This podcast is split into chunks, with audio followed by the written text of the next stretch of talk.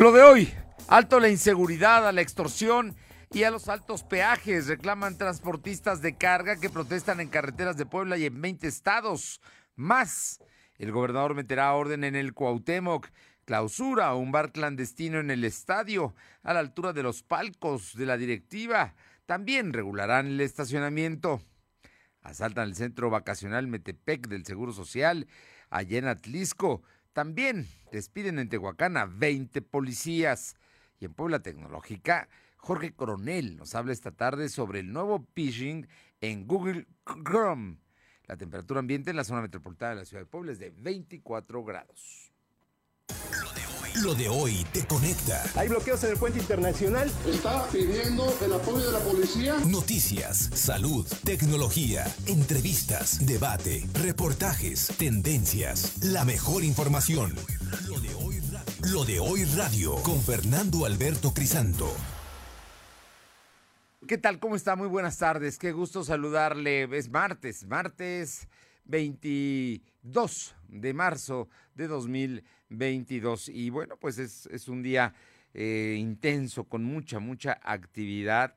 ¿Y qué le, qué le platico? Que el, el, tema es hoy la manifestación que hay de los transportistas de todo el país en distintos estados de la República. Vamos a ir a una zona de conflicto que está ya precisamente en eh, San Martín Texmelucan. Antes el saludo a todas las amigas y amigos que nos sintonizan a través de la 1280 aquí en la capital poblana y la zona metropolitana. En Ciudad Cerdán, en La Que Buena, en el 93.5, en la Sierra Norte, Radio Jicotepec, en el 92.7 y en el 570 y La Magnífica, en el sur del estado, en Izúcar de Matamoros, en el 980. Además, estamos también transmitiendo y estamos todo el día informando a través de la plataforma www.lodoy.com.mx. También estamos en redes sociales, en Facebook, en Instagram, Spotify, Twitter como LDH Noticias y en nuestro canal de YouTube como LDH Noticias. Ahí, ahí nos encuentras. Y vamos con mi compañera Carolina Galindo a la zona, una de las zonas más conflictivas porque es la autopista México-Puebla, que es la autopista que une al sur sureste de México con la, el centro del país, concretamente con la capital de la República. Y cuéntanos qué ha habido con el tema de eh, la manifestación primero y luego por algunos momentos bloqueo de la autopista allá en San Martín Texmelucan. Caro, buenas tardes. Fernando, buena, Fernando, buenas tardes a ti, al auditorio. Comentarte que integrantes de la MOTAC realizaron una marcha pacífica desde la ciudad de Puebla hacia las casetas de la autopista México-Puebla en San Martín Texmelucan. Decirte que por algunos momentos realizaron cierres intermitentes y en esos instantes se encuentran en la zona de acotamiento, esto como parte de las movilizaciones nacionales que hizo esta organización del transporte de carga. Decirte que entre las demandas que están haciendo hacia las autoridades, pues es el cese al, tema de la inseguridad que prevalece en la autopista México-Puebla, el asunto de las presuntas extorsiones a manos de agentes de la Guardia Nacional, antes Policía Federal, y pues eh, están esperando a que se les den indicaciones porque pretenden movilizarse de manera eh, de todos del centro de la República hacia la capital. Oye, eh, te escuchamos, escuchamos, Caro. Sí, te digo que esta situación pues ha complicado de alguna manera la circulación sobre la autopista, aunque no se han registrado solamente cierres intermitentes, la circulación se mantiene tanto a sentido a la capital poblana como a la Ciudad de México. Bueno, por lo pronto ha habido momentos de bloqueos, no todo el tiempo está bloqueada la autopista, pero lo que sí es que el tránsito es muy lento. Así es, el tránsito sí se ve un poquito afectado por el asunto este de los cierres intermitentes. Bueno, pues vamos a estar pendientes. Por lo pronto no han recibido respuesta. Ellos esperaban que antes de las 3 de la tarde eh, las autoridades federales se sentaran con ellos, pero por lo visto no es así. Es correcto, Fernando. Todavía siguen esperando el diálogo con las autoridades. Muchas gracias, Caro. Gracias.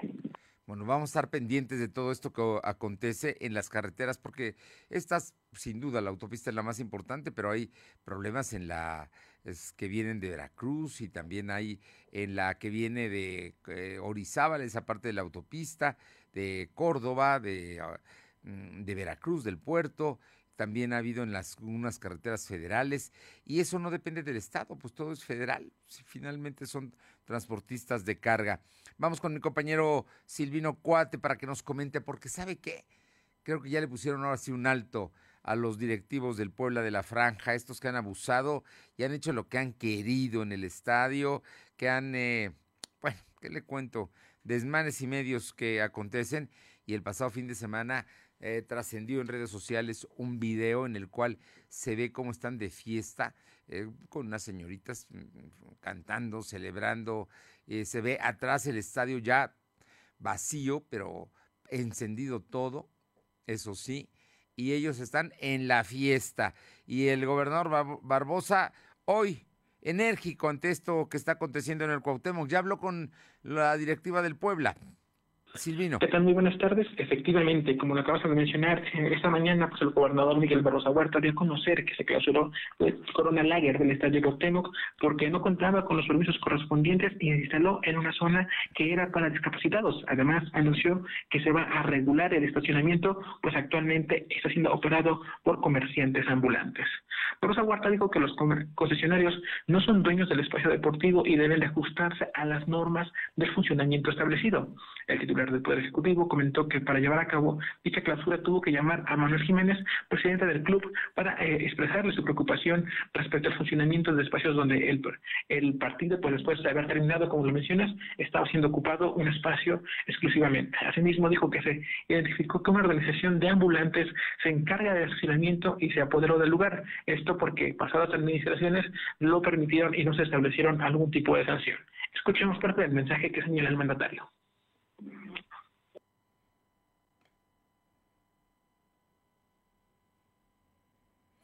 Comentarte que Barrosa Huerta aseguró que ningún funcionario de su administración tendrá boletos de forma gratuita para los partidos del Puebla.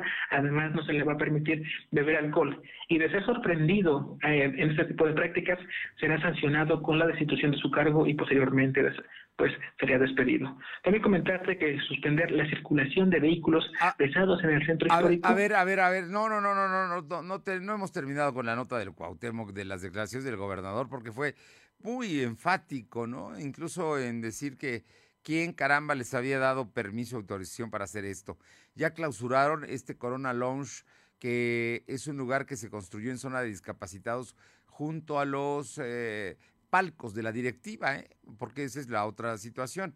Está precisamente en esta zona de palcos de la directiva. Eh, uno, dos, el, el, estacionamiento lo maneja la directiva del Puebla, ¿eh? A lo mejor se la dio una organización de ambulantes o a lo mejor se, los heredaron, pero ellos son realmente los que reciben los beneficios de los estacionamientos. Pues ¿tú, tú crees que cualquiera se va a meter a tu casa a manejar tu cochera? No creo, ¿verdad? Efectivamente, y como lo mencionaste, pues recordemos que tan solo en Puebla pues está el tema de los franeleros y pues no, no tenemos certeza de quiénes eran eh, este grupo que operaba este en el tema de los estacionamientos, ¿verdad? No, no, no, lo opera la misma directiva, ¿eh? Sí, seguramente con una agrupación de ambulantes, justificándose con eso, pero son los que están ahí. Terrible el asunto. Y luego, por otra parte, el día de ayer la secretaria de Movilidad y Transporte eh, dio a conocer que eh, hay intenciones, un estudio que se lleva a cabo para suspender el tránsito de unidades pesadas en el centro histórico de transporte público. Pero hoy el gobernador hizo precisiones al respecto. Efectivamente, comentarte que suspender la circulación de vehículos pesados en el centro histórico por generar eh, algún tipo de hundimiento es competencia directa del Ayuntamiento de Puebla y no le, la, y no le compete a la Administración del Estado, según lo señalado por el gobernador Miguel Barroso Huerta. El titular del Poder Ejecutivo aclaró que no está en competencia imponer un proyecto donde se determine que no es viable la circulación de determinados vehículos, pues quien le corresponde directamente es al gobierno municipal. Escuchemos parte de lo que señala el mandatario.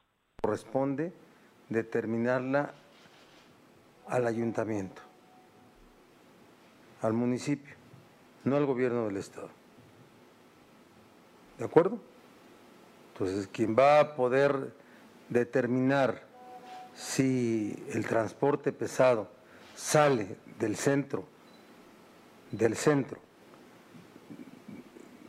de esta ciudad, del centro del se llama centro histórico, ¿verdad? Sí.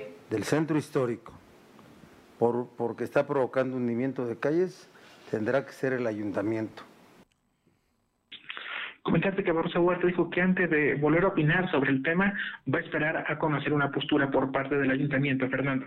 Bueno, pues estaremos pendientes. Oye, también dijo ayer la secretaria em, que Bracamonte que no habrá, que no les darán permisos de mototaxis en los municipios, concretamente de Puebla, eh, Coronango y Cotlancingo, ¿no? Y eso me parece que es muy importante porque ahí era donde operaban especialmente las juntas auxiliares de Puebla. En Coronango y Cotlancingo había rutas de, de mototaxis. Efectivamente, como lo señalaste, y bueno, recordemos que actualmente está una ley de movilidad. Ya en un momento más adelante hablaremos sobre la postura del alcalde respecto a esa postura de, la circulación de mototaxis. Sin embargo, pues también señala, adelanto que va a esperar a que se avale la ley de movilidad para posteriormente conocerla y saber con exactitud si en verdad no se va a permitir la circulación de mototaxis y de ser así, se aseguró que va a ayudar para evitar que estos, eh, estas unidades de vehículos pues circulen en las juntas auxiliares, Fernando. Finalmente. Comentarte que el gobernador Miguel Barroso Huerta pues confirmó el traslado de 20 reos a diferentes penales del país, esto con el objetivo de evitar el control interno de las prisiones. El titular del Poder Ejecutivo no solamente eh, pues dijo que se trata del penal de San Miguel, sino que de diferentes penales, estos donde se ha detectado pues un comportamiento sospechoso. Cabe mencionar que fue este fin de semana cuando la Secretaría de Seguridad Pública realizó el traslado de 20 reos del penal de San Miguel de alta y mediana seguridad. Dicha estrategia ocurrió la madrugada del sábado cuando, como bien lo señalamos, eh, estos reos fueron trasladados a Morelos, Oaxaca y Michoacán, Fernando. Bien, muchas gracias. Buenas tardes. La Policía Municipal de Puebla detuvo a dos hombres por robo a transportista. A través de la Dirección de Emergencias y Respuesta Inmediata, se alertó a las fuerzas municipales sobre la comisión de un robo en agravio de un vehículo dedicado al transporte. Con base en la información recabada, se tomó conocimiento que los responsables huyeron a bordo de un automóvil color negro. Por lo anterior, los elementos iniciaron una búsqueda en la zona. Posteriormente, elementos de seguridad ciudadana ubicaron la unidad y detuvieron a los responsables. Se iniciaron ya los trámites para la puesta a disposición ante la autoridad ministerial y se ve el camión aquí, una fotografía, eh, pues que se estaban robando estos individuos. Terrible este asunto de la inseguridad. Vamos con Aure Navarro para que nos cuente por qué no hay, no, no, no habrá ningún problema con las auditorías que había aplicado el anterior auditor que ahora está en la cárcel, Francisco Romero Serrano. Aure. Buenas tardes, pues efectivamente, como bien lo mencionas, Fernando, comentar que el proceso judicial y administrativo que enfrenta Francisco N., pues hasta ahora no pone en riesgo la validez de las cuentas públicas que fueron auditadas bueno, mientras este se encontraba al frente como titular de la Auditoría Superior del Estado. Y es que el coordinador de los diputados de Morena en el Congreso local, Sergio Salomón Céspedes Peregrina, reconoció ese día que en su momento pues, los sujetos obligados pudieran llegar a interponer pues una serie de amparos contra los resueltos por el órgano fiscalizador si es que los resultados pues no les favorecieran. Y están, dijo, pues en todo su derecho. Pero eso no existe, bueno, no es la razón para recurrir a esa dinámica. Escuchemos al morenista. Sí. Bueno, Aure. Fernando, que bueno, también César Peregrina reiteró que el trabajo sobre la revisión de cuentas públicas que siempre ha estado a cargo de la Auditoría Superior del Estado como un órgano o ente fiscalizador y no a título personal de Francisco N, de tal forma que todas las observaciones que se hicieron a estas cuentas públicas pues están plenamente sustentadas bajo procedimientos técnicos, Fernando. Bien, gracias. Gracias. Vámonos con mi compañera Paola Aroche, porque hoy hubo un asalto en el centro vacacional Metepec en Atlisco. Paola, te escuchamos. ¿Qué tal? Muy buenas tardes. Y sí, efectivamente fue por la mañana de este martes cuando se dio a conocer que eh, pues había sido asaltado este centro vacacional IMSS Metepec aquí en el municipio de Atlisco. Y es que versiones eh, comentan que en unos sujetos, algunos mencionan que fueron cinco, dos mujeres y tres hombres, amagaron al personal que específicamente se encontraba en recepción. Eh, y fue en ese momento cuando lograron llevarse todo lo que había en este lugar. Hasta el momento no se sabe específicamente exactamente cuánto fue el monto de lo robado, pero después de que amagaron, amagaron a estas personas. Eh, mucho después llegaron personas del mismo centro vacacional, fueron quienes se percataron de que estaban eh, amarradas y dieron aviso al personal de seguridad.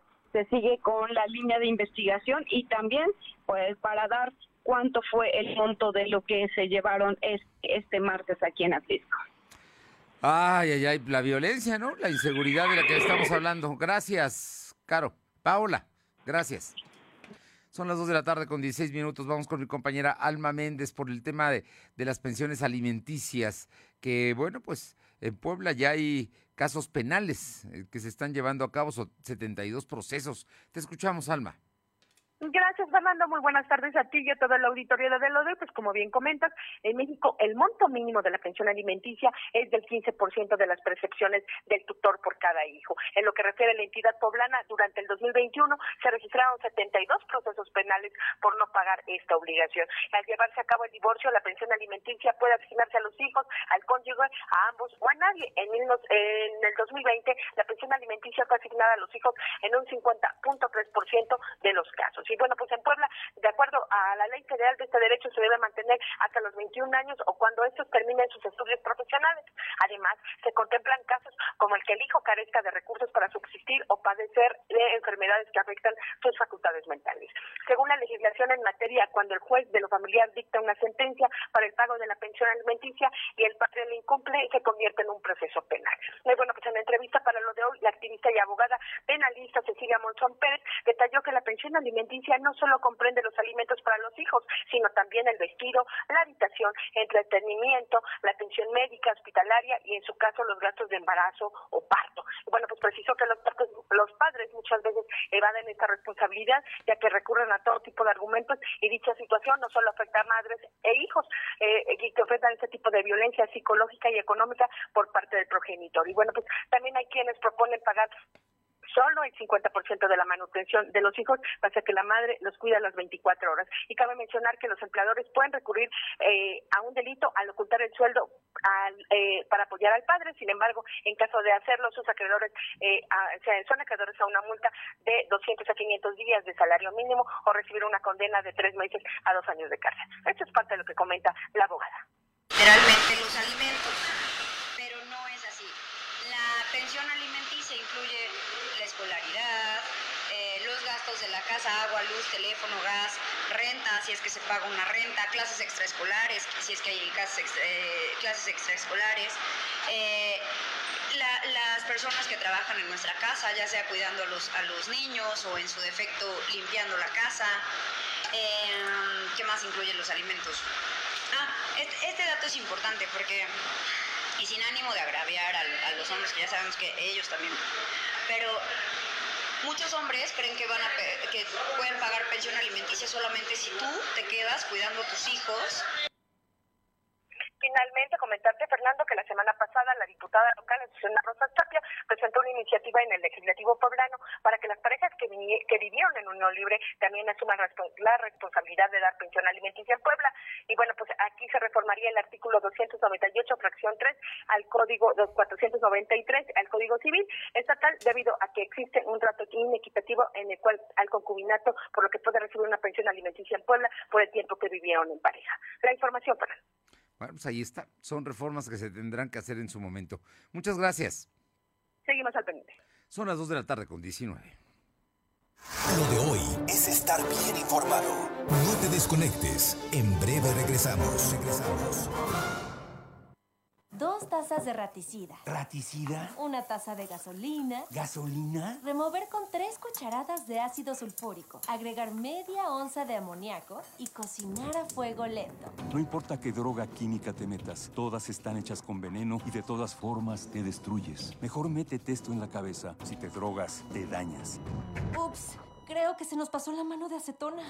Si necesitas ayuda, llama a la línea de la vida. 800-911-2000. Lo de hoy radio. Con Fernando Alberto Crisanto. La información y tendencias que debes conocer. De lunes a viernes, de 2 a 3 de la tarde. Por esta frecuencia. O por internet. www.lodehoy.com.mx. Lo de hoy es estar bien informado. Estamos de vuelta con Fernando Alberto Crisanto. La tecnología es lo de hoy. Mantente conectado. Como cada semana está con nosotros el doctor Jorge Luis Coronel Fuentes, profesor investigador del Tecnológico de Monterrey Campus Puebla y consultor en marketing digital. En Puebla Tecnológica Esta tarde Jorge Coronel nos habla sobre el nuevo phishing en Google Chrome. Jorge Luis, como siempre, gracias. Te escuchamos. Amigos de Rodel, como siempre un placer saludarles aquí en este espacio de Puebla Digital. Mi nombre es Jorge Coronel y como siempre vamos a hablar de algo que seguro te interesa. Quiero preguntarte, ¿tú eres usuario del de uh, browser o navegador Google Chrome? Bueno, pues de ser así, esto te interesa. Hay una nueva forma de ciberataque en este navegador y es que es común que los navegadores, el que sea, y los sitios web ofrezcan que te lo que es, es decir, que entres a su interacción usando o tu cuenta misma de Google, por registro que ya tienes en la cuenta de Google, tu cuenta de Facebook o a veces eh, en Twitter. Y entonces resulta que eh, cuando das esta información, pues tienes acceso más fácil a todas las funcionalidades o a los sitios de los que estamos hablando. Pero en esta ocasión, el ciberataque se trata de que, una, que aparece una ventana emergente en tu navegador, que en realidad no, es, no te está pidiendo acceso de manera digamos, legítima con estos datos, sino más bien es, un, es, una, es una triñuela que llamamos phishing, es decir, lanzan este espacio para ver si caes, es apócrifa esta ventana y entonces tú al poner tus datos automáticamente te están robando tus datos de Facebook, tus datos de, de Twitter o tus datos de Google con lo que te hayas registrado. Eh, es muy similar esta ventana a, a, la que te pide los datos similares, pero hay que tener mucho cuidado, insisto, esta técnica se llama phishing porque está buscando que pesques, que caigas en el anzuelo y de sus datos. Eh, la web Android Police eh, señala que mm, el, hallazgo fue descubierto por un investigador ah, muy recientemente y bueno, esta es una, esta es una ventaja, desventaja que se presenta particularmente en el navegador Google Chrome, así que hay que estar muy atento a estos espacios. No importa si usas este navegador en tu dispositivo móvil como una tableta, como una como un smartphone o si lo usas desde tu computadora o laptop. Entonces hay que tener cuidado con eso. Hasta aquí lo que tenemos en eh, Puebla Digital. Para mi nombre es Jorge Coronel. Cuídense y nos vemos la próxima. Muchas gracias, Jorge Luis. Y muchos, muchos usamos el Google Chrome y bueno, hay que tener cuidado para evitar precisamente estos ciberataques. Vamos con mi compañero Silvino Cuate y es que el presidente municipal Eduardo Rivera va a proponer cambios al Coremun, al Código Reglamentario para la capital. Te escuchamos, Silvino. Comentarte que tras la explosión de pirotecnia que se registró en Balcones del Sur y que dejó ocho personas lesionadas, el presidente Eduardo Rivera anunció que va a solicitar que se revise el código reglamentario para el municipio de Puebla a fin de evitar más incidentes donde los fuegos artificiales sean la principal razón. Por ello se buscará que existan sanciones severas.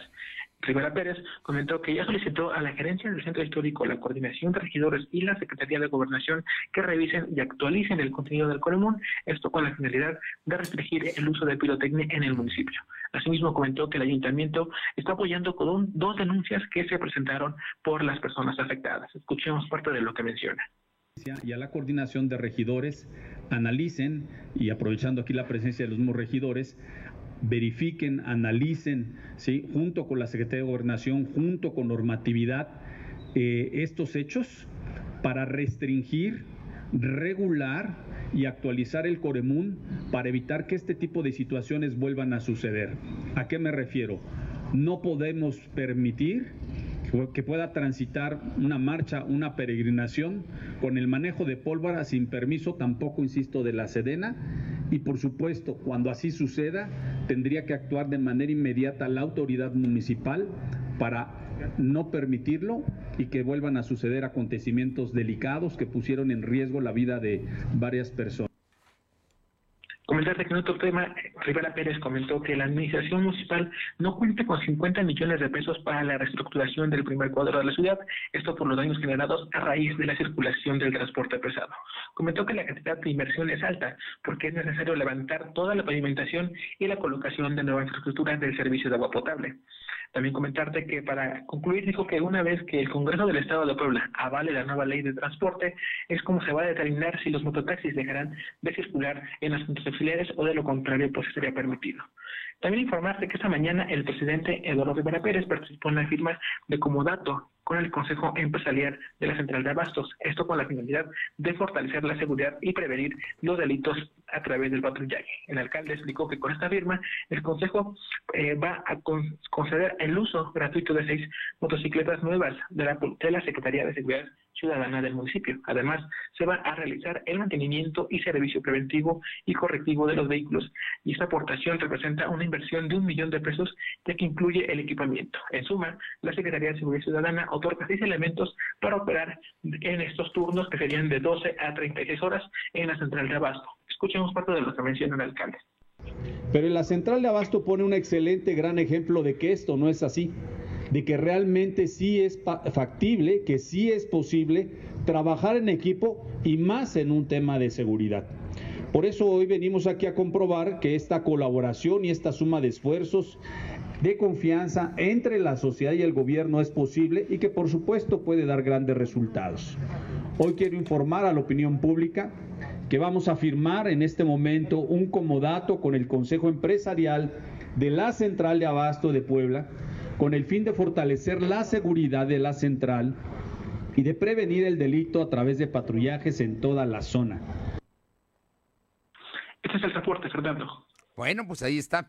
Más seguridad en la central de Abasto con la suma eh, del Ayuntamiento de Puebla y también de los eh, comerciantes de la central y pues todas estas medidas de eh, vamos a ver qué va a pasar con el centro histórico que en algunos lugares verdaderamente hay unos hoyancos que es lo que está sucediendo no vamos a ver qué es lo que va a pasar con todo ello.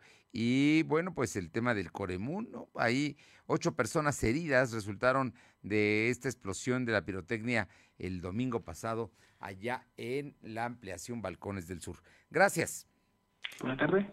Y eh, mire, está llegando en el nuevo proyecto del ministro de la Suprema Corte, propone liberar a Alejandro Cuevas en el caso Hertz Manero, es decir, que lo que quería el fiscal, que era dejarle en la cárcel a la pues a su, ¿qué sería? A su sobrina política, porque estaba como hija política de su hermano Federico, bueno, pues parece que sí le van a dar el amparo y lo van a dejar en libertad. Por lo menos es lo que establece la propuesta del ministro. Vamos con mi compañera Aure Navarro para que nos comente, porque hay una dirigente nacional del PRI. Ahora sí el PRI se quiere acercar a la sociedad, Aure.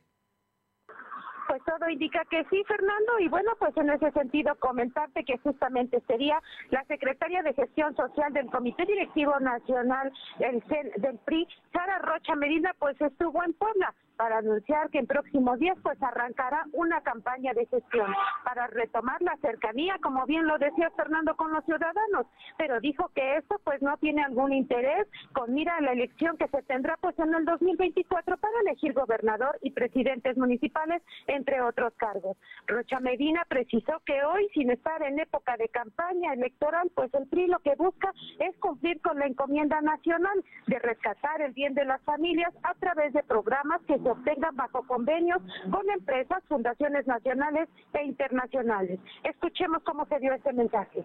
¿Por qué arrancan programas hoy si no estamos en campaña en Puebla? Precisamente porque el PRI siempre ha estado al lado de la gente. El PRI no puede, no puede estar del lado de la gente, al contrario.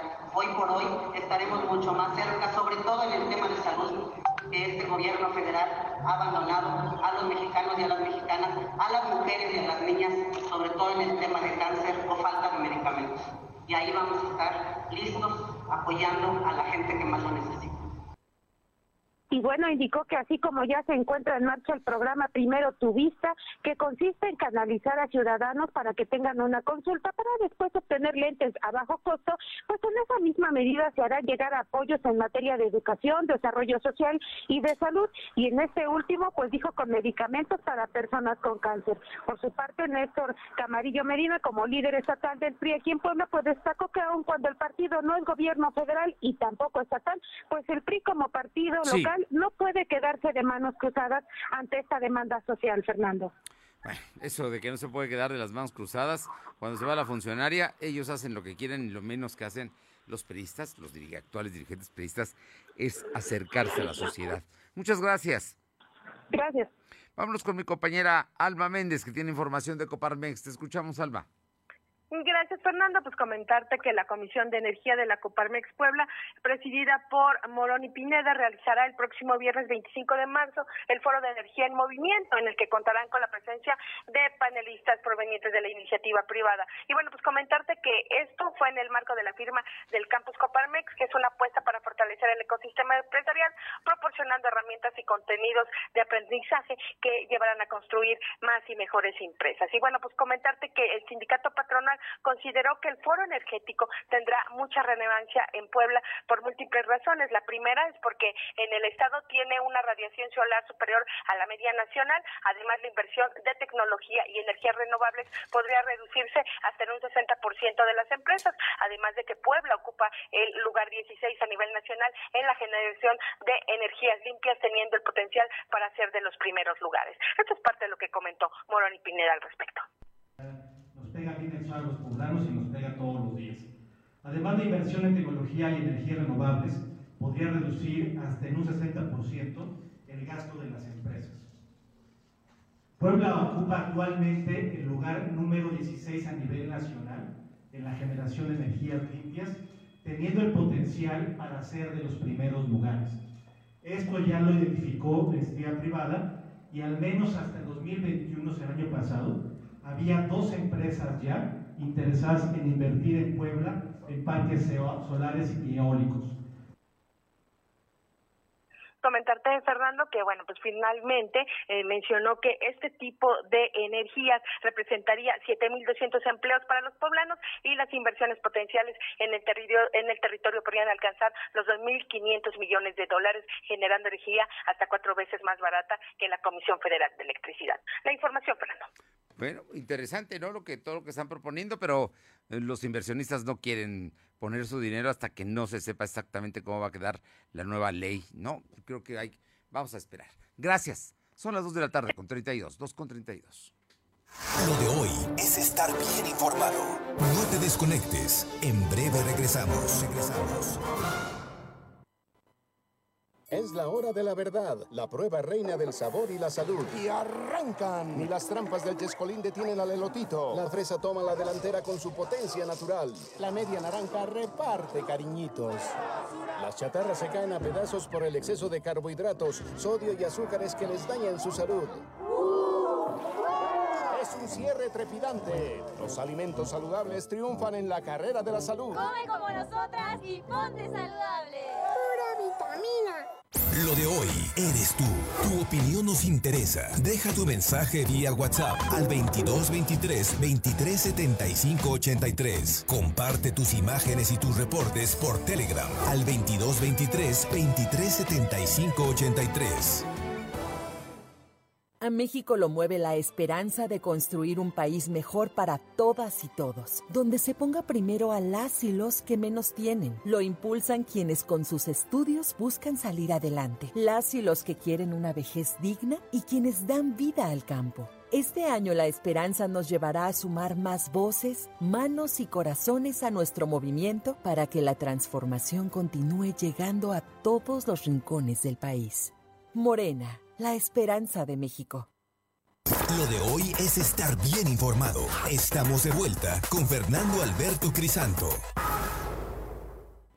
Los personajes de hoy, las ideas y los hechos se comparten en la entrevista. Bien, son las 2 de la tarde con 35 minutos, 2 con 35 minutos y le agradezco muchísimo a la maestra Lourdes Silva Fernández, directora de la Facultad de Nutrición de la UPAEP que esta tarde podamos platicar con ella porque empieza la primavera y también cambia la alimentación. Maestra, muy buenas tardes y muchísimas gracias. ¿Qué tal? Buenas tardes, muchas gracias por invitarme. Maestra, ¿qué pasa con la primavera? ¿Qué, qué, qué, cuál es la comida de esta época? Y bueno, de pronto, entre las cosas que se ven en las calles, es mucha fruta. Y de pronto también, pues, eh, no hay garantías de higiene y eso puede provocar otro tipo de problemas, maestra Lourdes Silva. Sí, así es. Eh, es.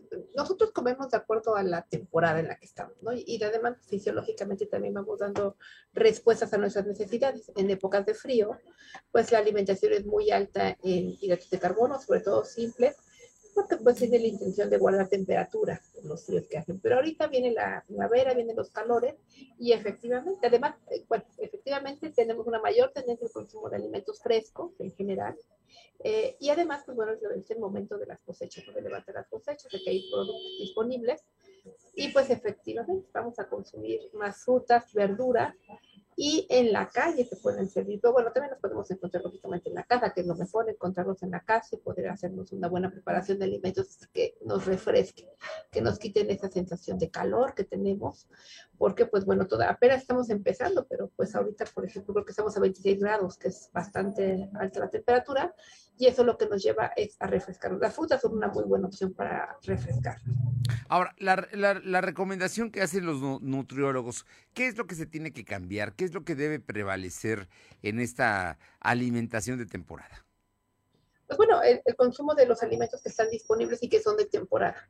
Insisto, ahorita las verduras, las frutas son de temporada, están disponibles, pero creo que uno de los principales problemas al que nos enfrentamos es que justamente esas temperaturas tan altas que hacen, eh, lo que hacen es que el alimento se deteriore más, con mayor rapidez, y entonces puede haber algunas enfermedades gastrointestinales, ¿no? Este, sí. Entonces habría que tomar, saber exactamente qué sería en casa, comer en casa de manera primaria, lo, más importante, evitar la comida en la calle para evitar enfermedades, pero eh, comer, digamos, eh, eh, saber que se puede descomponer el, alimento precisamente por los calores. Sí, lo mejor es comer en casa. la, eh, una cosa es comer en casa y otra cosa es que tengo que salir porque tengo que trabajar y me tengo que llevar a veces comida.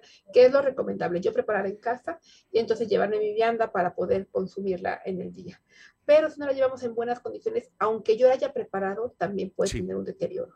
Entonces es muy importante, si la voy a transportar, poder transportarla en un recipiente que guarde temperaturas frías, okay. que puede ser de estos empaques este, que, que guardan como hielo, ¿no? Y, sí, y que sí. pueden mantener la temperatura, eso es lo mejor. Y también tener los cuidados en casa de lavado, desinfectado de los alimentos, porque cuando yo consumo algo que pasa por la cocción, pues el fuego hace esa, e, ese, esa función de desinfección, por decirlo de alguna forma, ¿no? O sea, mata a microorganismos. Pero cuando los alimentos son frescos, pues no hay nada que me ayude, sino es los buenos hábitos de higiene. Sí, porque hoy hay muchos alimentos crudos, por ejemplo, las ensaladas, ¿no? Uh -huh, efectivamente. Y ahorita se antojan mucho, como hace calor, pues una ensalada fresca nos cae muy bien, lo sentimos muy fresco, muy, pues muy bueno para esa temporada. Pero hay que tener cuidado con la desinfección de estos, eh, de esos alimentos, de esas verduras, de esas frutas, porque a veces, ya sea que durante la siembra no se tuvo un buen cuidado del producto o durante ya pues, el, la cosecha y la distribución del mismo, puede haber deterioro. Entonces tenemos que tener mucho cuidado con el lavado y desinfectado de estos productos. Lavar y desinfectar también importante. Eh, ma maestra, los, ustedes los nutriólogos siempre buscan una alimentación sana, completa, con mucho equilibrio. Y si bien es cierto es que hay mayor consumo de verduras y de, de frutas, también no se pueden dejar a un lado las proteínas. ¿Qué es lo que están recomendando en términos de proteínas? Sí, de hecho también, por supuesto que no se debe de dejar a un lado, es una parte importante eh, del consumo de nutrimentos, de las proteínas, pero también corren ahorita un riesgo por el mismo calor de tener un deterioro este, prematuro, sí. ¿no? Entonces, igual, este, pues eh, yo que recomiendo pues consumir los alimentos eh, de origen animal, bien cocidos, eh, para evitar que haya un deterioro, ¿no? Siempre la cocción me, me hace esa protección del deterioro del alimento. El, la cocción, eh, pero estamos hablando de qué, de mm, todos los alimentos, digamos, carne, pollo, eh, pescado, sí. sin problema. Así es, todo tiene que, tiene, debe de llevar cocción, porque esto lo que va a hacer, aparte de pues, el doblamiento de moléculas, bueno, en fin, otras cosas, aparte de eso nos va a ayudar a eliminar microorganismos. El fuego no son resistentes, una gran la mayoría de los microorganismos son resistentes, algunos sí, y por eso hay que tener de todos modos cuidado. Pero sí, eh, de hecho, el consumo de carnes, eh, de la que sea, ya sea de, del mar o de ganado vacuno, la que sea, consumirla cruda es un alto riesgo de infecciones. Así tiene que tener una cocción. Ojo, eso es muy importante, ¿no? En la temporada, no por el hecho de que del calor y esas cosas, en el caso de las proteínas, debe prevalecer el cocimiento. Sí, luego hay una tendencia ahorita a consumir sobre todo mariscos, por ejemplo, Sí. o pescado crudo. Es altamente riesgoso. Bueno, hay que advertirlo, ¿no? Yo creo que en casa con limpieza, con higiene, podría comerse un ceviche, por ejemplo, pero siempre hay riesgos. Siempre hay riesgos, sí. Aún, aún estando en casa siempre hay riesgos. Entonces hay que tener cuidado para el consumo de esos productos. ¿Alguna otra recomendación, maestra Lourdes Silva? Hidratarse, sí, claro, hidratarse mucho. Eh, justamente esos tiempos de calor lo que nos lleva a la, a la deshidratación. Hay que tomar suficiente agua. A los niños hay que tener mucho cuidado con, con la hidratación. A los ancianos hay que tener mucho, mucho cuidado porque de repente ellos no, no sienten la sed, pues se nos pueden deshidratar y tener un problema serio de salud. ¿no? Entonces, el consumo de agua, agua natural preferentemente. No es necesario consumir ninguna bebida de estas energéticas o bebidas tipo sueros, o sea, ninguna de esas, sino que el agua natural es suficiente para poder hidratarme. Claro, si ya tengo un problema de deshidratación, entonces sí tengo que buscar ayuda y sí hay que tener bebidas que no es suficiente el agua en esos casos, ¿no? Pero para los que estamos bien, es necesario mantenernos bien hidratando. La hidratación. Estamos hablando de promedios de litro, litro y medio de agua, ¿no? En, Sí. en- en los adultos, digamos. Más o menos, aunque pues el, el consumo de agua va a depender de la temperatura, de la temperatura ambiental. O sea, más calor me da más sed, ¿por qué? Porque sudo más, porque tengo una mayor necesidad de los líquidos, y entonces puede ser que tome yo un poco más de agua. Y en épocas de frío tomo un poco menos, porque pues Claro. también es- necesito menos. Pero sí es importante el consumo y por ahí, más o menos recomendación, litro y medio, dos litros de agua. Pero en el caso de los adultos mayores, muchas veces no sienten la No lo necesidad de, la, de la eh, tomar agua, pero vale la pena estarlos hidratando. Exactamente, hay que estar insistiendo con ellos, este, la hidratación, ¿no? Poco a poco, pero sí insistir mucho en que es necesario estarse hidratando y también tomando agua. Y apenas está empezando la primavera y ya tenemos temperaturas de 26 grados, entonces todo implica Sí. que puede ser una primavera muy calurosa. Efectivamente, sí, ya es el tercer día, me parece, de primavera y ya estamos en 26 grados. Entonces, sí, bueno, se esperan eh, días muy calurosos.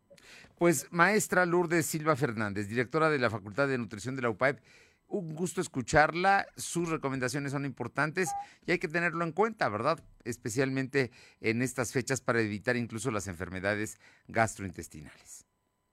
Así es, muchas gracias y espero que, que pueda ayudar esos consejos para que todos estemos mejor. Por supuesto que siempre nos, nos abren las posibilidades de ver mejor este presente que a veces se complica y muchas veces ignoramos. Creemos que lo sabemos, pero más vale que ustedes los especialistas nos recomienden. Muchísimas gracias. Gracias, hasta luego, buena tarde. Gracias, muy buenas tardes. Son las 2 de la tarde con 44 minutos, 2 con 44. Vamos con mi compañero Silvino Cuate. Este fin de semana la Secretaría de Salud, bueno, pues tiene un registro menor y también, Silvino, cuéntame, mañana empieza la campaña de vacunación en 48 municipios, especialmente todos los cercanos a la capital poblana. Estás hablando de las Cholulas, Cotlancingo, Coronango, eh, San Martín Texmeluca, ¿no? Hay, hay campaña de vacunación de refuerzo. Informarte que este fin de semana la Secretaría de Salud registró 146 nuevos enfermos de coronavirus y 5 fallecidos. Actualmente hay 155.976 acumulados y 17.078 fallecidos. El secretario de Salud explicó que al corte del viernes por la noche se registraron 33 nuevos enfermos. El sábado fueron 55, el domingo 12 y el lunes fueron 16. Y como bien lo mencionas, la cifra no es elevada. Comentó que en todo el estado hay 920 casos activos distribuidos en 62 municipios. Es decir, el COVID tiene presencia en el 28.57% de la entidad. Además, actualmente hay 90 pacientes hospitalizados. De estos, 17 están graves por lo que requieren ventilación mecánica asistida. Y como bien lo mencionaste, del 23 al 25 de marzo se llevará a cabo la jornada de vacunación de refuerzo a personas de 18 años y más en 48 municipios y recordemos que son principalmente en la zona conurbada. Esta dosis va a ser de refuerzo para las personas de 18 años. Sin embargo, también podrán acudir a aquellos rezagados que falta por completar su esquema de vacunación y que se encuentren en el rango de edad, Fernando. Bueno, pues es importante. Entonces, mañana campaña de vacunación de tres días. Efectivamente, de tres días y recordarles que es de 5 a, de 8, perdón, de 8 de la mañana a 5 de la tarde, Fernando. De 8 de la mañana a 5 de la tarde. Así es que hay que estar muy atentos, especialmente para los amigos que viven aquí en la zona metropolitana, ¿no? La capital ya fue la semana pasada, ahora vienen 48 municipios del interior del estado importantes. ¿Qué más hay, Silvino? Cuéntame, el secretario de Gobernación Municipal ya informó que va a haber permisos para el Calvario. Efectivamente, comentarte que el secretario de Gobernación Municipal de Puebla, Jorge Cruz Lepe, dio a conocer que para Semana Santa la dependencia a su cargo va a otorgar 1.700 permisos para la instalación de 300 organizaciones de vendedores ambulantes en la zona del Calvario.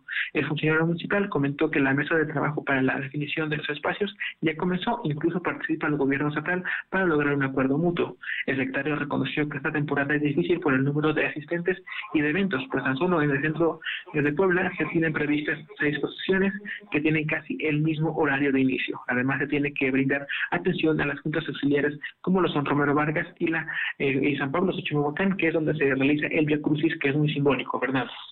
Bueno, pues es muy importante aquí en la zona que va hacia de, eh, precisamente los fuertes, ¿no? La, calzada que sube eh, y que pasa por Casa Puebla. Oye, pregunta, ¿solamente será el Viernes Santo o van a trabajar jueves, viernes y sábado? Se tiene previsto que sean todos los tres días, eh, sin embargo, por la logística aún no se ha terminado de concluir, pero por el momento se tiene previsto que sean los días que mencionaste. Eh, esto, esta instalación que recordemos que es muy típica y que cada año se realiza, sin embargo, pues en esta ocasión, pues al ya tener un número de contagios menor, sería interesante pues ver el número de, capacidad que se va a instalar, que se va a definir al término de, de, esos días, porque como bien señalaste, la curva de contagios va a la baja y se espera que sean más personas instaladas y bueno, las aglomeraciones también están presentes, Fernando. No, Silvino, tiene dos años que no hay Calvario, tiene dos años que no se lleva a cabo precisamente esta tradicional visita que se hace allá a la iglesia para ver eh, la reliquia de la astilla de eh, la cruz donde fue sacrificado Jesús. Ahí es, es, la parte importante y por eso sube la gente al Calvario. Gracias. Gracias. Vamos con mi compañera Alma Méndez. Eh, Canacintra. Canacintra quiere que el aeropuerto de Huejotzingo, ahora que nos mandaron hasta, hasta Hidalgo el otro, pues el aeropuerto de Huejotzingo, que está muy bien ubicado, pueda ser una alternativa de aeropuerto de carga. Alma, te escuchamos. Gracias, Fernando. Pues como bien comentas, el presidente de la Canacintra, Luis Espinosa Rueda, señaló la necesidad de fortalecer la conectividad del Aeropuerto Internacional de Puebla, Hermano Cerdán, con más destinos al norte y al sur para que pueda servir de carga para el sector automotriz. Y bueno, pues esto después de que el gobernador Luis Miguel Barbosa Huerta confirmara que mantendrá su proyecto para que este aeropuerto se convierta en el más importante de carga del sureste. Y bueno, pues señaló que las cámaras empresariales han planteado la posibilidad de impulsar vuelos que puedan atraer, eh, traer al aeropuerto de Puebla, sobre todo en el ámbito de negocios como Monterrey, Nuevo León, Baja California, Guadalajara, Mérida, Tijuana y recuperar el conecte con Panamá, además Los Ángeles, San Diego, San Francisco, Chicago y Nueva York. Eso es parte de lo que se comenta. Estamos la, parte con el norte. Monterrey, Tijuana, Guadalajara y Mérida, creo que son destinos que no deberían de costar en nuestro aeropuerto. Deberíamos de tener una conectividad con Los Ángeles o San Diego, Tijuana, Los Ángeles, San Francisco, Chicago, Nueva York. Y les digo eso porque el, aeropuerto de Bajío los tiene. O sea, hay vuelos Chicago, León, Comentaste, Fernando, que en esa misma tesitura, en, el inicio de operaciones del nuevo aeropuerto, Felipe Ángeles, el presidente de la Coparmex, Rubén Furlan, eh, consideró que resulta un momento oportuno para fortalecer la terminal aérea de Huajuxingo, que actualmente ofrece los destinos de Tijuana, Cancún, Monterrey, Guadalajara y un solo vuelo internacional. La información. Gracias. Vámonos. Eh, ah, no, Alma, tenemos una información de la señora a la que le sustrajeron a su hija menor. Cuéntanos. Comentas, Fernando, una semana que denunciara la destrucción de su menor, María Fernanda Rodríguez Alonso pide nuevamente a las autoridades tomar cantas en el asunto, ya que ya son más de 20 días que no sabe nada de su hija recién nacida y que le fue arrebatada de manos por quien fuera su pareja sentimental y teme que ya se haya sido llevada fuera de la entidad y no la vuelva a ver. Bueno, pues en un video que circula en redes sociales, se, eh, bueno, que hasta la fecha dice que no ha sabido nada de su hijo, por lo que lo, preocupa saber si está bien de salud sin que pueda, eh, pues es que no la ha podido alimentar de manera de ya que como recién nacida necesita los cuidados necesarios por parte de su mamá. Esto es parte de lo que comenta. Buenas tardes. Pues pido apoyo a las autoridades de nueva vez. Y pues por este video pues les hago saber que pues la verdad hasta la fecha no he sabido nada de mi niña y pues me angustia y me, me preocupa el no saber si está bien mi bebé. Solo les pido que me ayuden. Ya son 20 días sin que mi niña no esté a mi lado, sin que yo le dé una alimentación, la cual como saben ustedes como uno como madre se le tiene que dar. La verdad yo no quiero que le pase nada a mi bebé, solo le pido a las autoridades que me, me entiendan Cabe mencionar, Fernando, que desde el día 8 de marzo es cuando la pareja eh, Juan Manuel Sánchez Baristán le arrebató a su hija con tan solo una semana de nacida, sin que hasta la fecha sepa de ella. La información. Gracias. Aure Navarro, cuéntanos, hoy es Día Internacional del Agua. Efectivamente, este día, bueno, integrantes de la Asamblea Social del Agua exigieron a los congresos estatal y federal que legislen sobre una nueva ley de agua que impida a los gobiernos privatizar el servicio y, por el contrario, lograr que sea declarado como un derecho humano que esté al alcance de las familias. Como parte del Día Internacional del Agua, la activista María Eugenia Ochoa reclamó que las 60 y 61 legislaturas del Congreso local en Puebla pues han incumplido con reformar la ley para poner fin así a la privatización del servicio, Fernando. Bien, eh, oye, hay un video que circula de la diputada federal Genoveva Huerta de la pésima situación en la que se encuentra el hospital de eh, La Margarita. Efectivamente, hizo ese señalamiento la diputada federal por el PAN, Genoveva Huerta Villegas, evidenciando así con la publicación de un video como el Hospital de la Margarita, pues tienen a los pacientes en condiciones insalubres siendo atendidos de forma indigna. En estas imágenes se muestra, Fernando, un recorrido por uno de los pasillos de este nosocomio, donde se tiene a, una, a pacientes conectados a tubos de sueros sentados en las butacas y al parecer por no tener todas las camas, bueno, así ocupadas, y bueno, de esta manera se evidencia la forma en que tienen a los pacientes en este Hospital de la Margarita, Fernando. No, no, no, vergonzoso esto que está ocurriendo. Te agradezco muchísimo. Gracias. Pausa, regresamos. Lo de hoy es estar bien informado.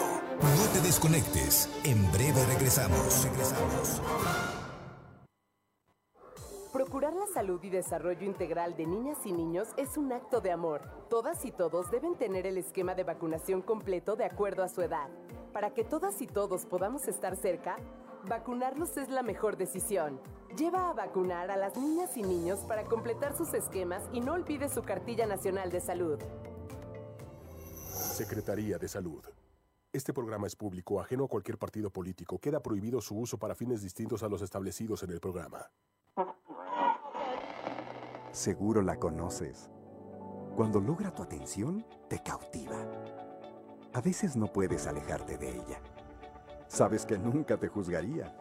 Y donde quiera que estés, estará cerca de ti. Exacto. Es la radio.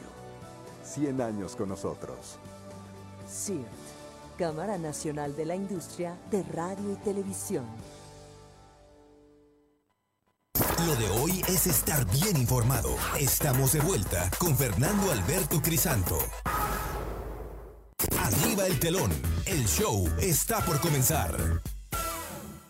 Claudia Cisneros, como siempre, con buenas noticias del mundo del espectáculo. Claudia, muy buenas tardes.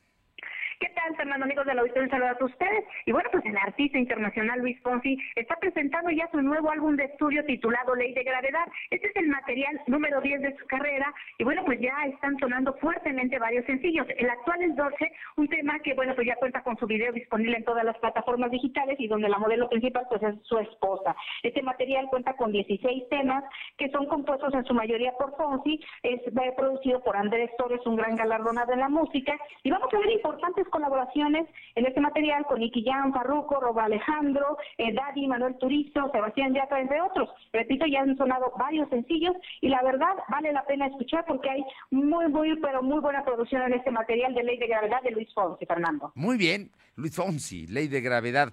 Oye, y cuéntame, Julieta Venegas.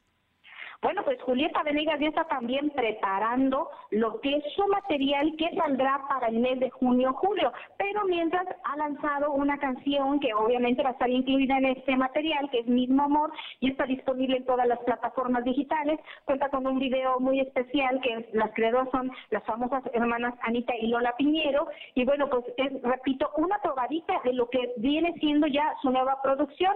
También va a iniciar un tour muy importante por lo que viene siendo España, Estados Unidos y México, que próximamente estará anunciando Venegas, Fernando. Muy bien. Oye, ¿y qué nos tienes de regalos?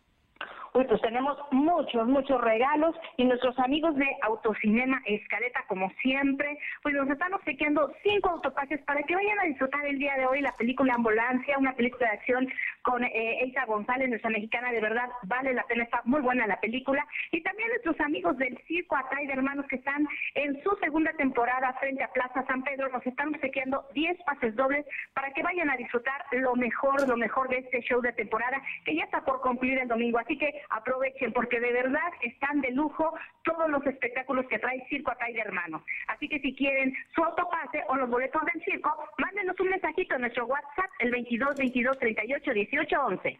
Bien, muchísimas gracias. Bonita tarde a todos, Fernando. Buena tarde de martes. Vamos con mi compañera Luz María Salles, que tiene información de los Reyes de Juárez. Te escuchamos, eh, Luzma. Hola, ¿qué tal, Fernando? Tardes para ti, nuestros amigos de Ledoy. Te comento que entre los Reyes de Juárez, Puebla, en la localidad de Benito, Juárez, en Campos de la Bolsa, encontró el cuerpo de un hombre con heridas al parecer provocadas por arma blanca en rostro, dejándolo irreconocible. Así también heridas en cabeza, destrozándole el cráneo. Sobre esta fuerte escena, de manera anónima dieron aviso a través del 911. Al lugar arribaron elementos de seguridad pública. Al llegar acordonaron la zona. Posteriormente llegaron personal de la Agencia Estatal de Investigación, Grupo de Tepeaca, para hacer las diligencias correspondientes para el levantamiento del cuerpo y trasladarlo al Temejo para practicar la necropsia de ley e iniciar con la, la investigación. Hasta el momento se desconoce el nombre y dirección del óxido, pero trascendió, Fernando, que no Sí. fue arma blanca, bueno, o sí, pero de la verdad es que fueron unos machetazos los que este Ah. hombre recibió. Lamentable la situación en este municipio de Los Reyes de Juárez. Gracias. Y vamos con mi compañera Carolina Galindo a San Lucas el Grande. Caro. ¿Sí? ¿Ya, ya la tenemos en la línea? Bueno, Fernando, buenas tardes. Sí, buenas tardes, Caro. Ay, ya te escucho. Muchas gracias, Fernando. Comentarte que elementos de la Policía Municipal de San Salvador el Verde lograron asegurar a Miguel Ángel y a Rebeca, quienes son señalados como presuntos responsables del robo de una camioneta de carga cuando ésta circulaba sobre la autopista México-Puebla. Decirte que esta pareja ya estaba descargando la mercancía ya en Ciudad Perdida, en la Junta Auxiliar de San Lucas el Grande cuando llegaron elementos de la policía municipal y realizaron una inspección y no pudieron corroborar, no pudieron confirmar la procedencia de la mercancía. Por estos hechos, esta pareja quedó a disposición de la Fiscalía General del Estado como presuntos responsables de robos. Mira, nada más terrible, pero los afortunadamente los pescaron. Gracias. Gracias. Bien, y vamos con mi compañera Paola Roche. Por cierto, le comento que en este momento están avanzando ya rumbo a la Ciudad de México los transportistas que estaban protestando. Van lento, pero ya van camino a la Ciudad de México. Paola Roche, cuéntanos, en Atlisco.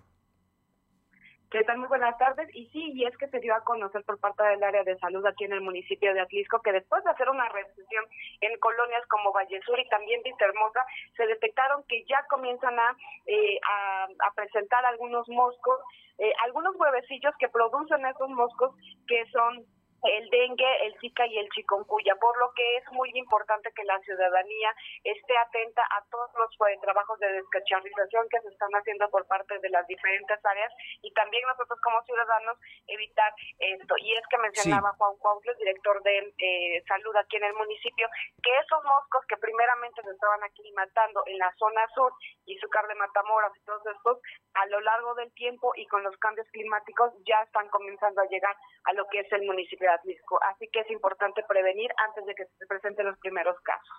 Bien, muchísimas gracias. Buenas tardes. Buenas tardes y le comento que todas las entradas y salidas a la Ciudad de México están bloqueadas por los transportistas en este momento. Un verdadero caos allá en la República, en la capital, la Ciudad de México, la capital de este país. Gracias por haber estado con nosotros. Es martes, estamos arrancando semana laboral. pásela bien, vamos a cuidarnos todavía, vale la pena seguirnos cuidando para que las cosas y los contagios sigan bajando. Nos encontramos mañana aquí en punto de las dos. Gracias. Fernando Alberto Crisanto te presentó Lo de hoy radio. Lo de hoy radio. Te esperamos de lunes a viernes, de 2 a 3 de la tarde por esta frecuencia, en la cobertura más amplia a nivel estatal. Y síguenos en internet www.lodehoy.com.mx y en nuestras redes sociales como arroba LDH Noticias. Lo de hoy Radio.